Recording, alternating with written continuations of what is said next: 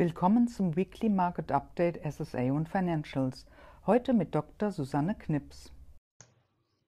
In den Niederlanden gewinnen die Rechtspopulisten die Wahlen und in den USA wird Thanksgiving gefeiert. Nagel von der EZB spricht von weiterhin bestehenden Risikofaktoren, die einen Inflationsschub auslösen könnten. Die Primärmärkte zeigen sich weiterhin aufnahmefähig. Mit Blick auf das Jahresende nehmen die Aktivitäten jedoch zunehmend ab. SSA Die BPI France hat in dieser Woche erfolgreich einen Social Bond emittiert. Auch die Aufstockungen der Förderbanken IB Berlin und Sächsische Aufbaubank hatten keine Mühe, eine ausreichende Investorennachfrage zu generieren.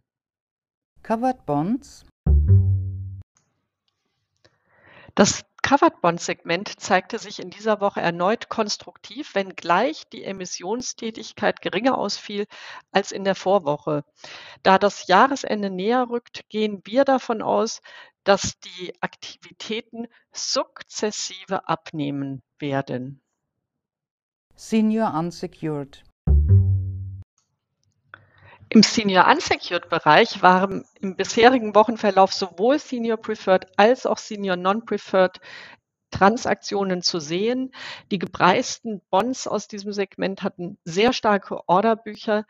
In der nächsten Woche könnte sich die gute Aktivität nochmals fortsetzen, bevor sie sich danach aufgrund des nahenden Jahresendes langsam abschwächt. Die Publikation zu unserem Weekly Market Update finden Sie unter Research auf helaba.com.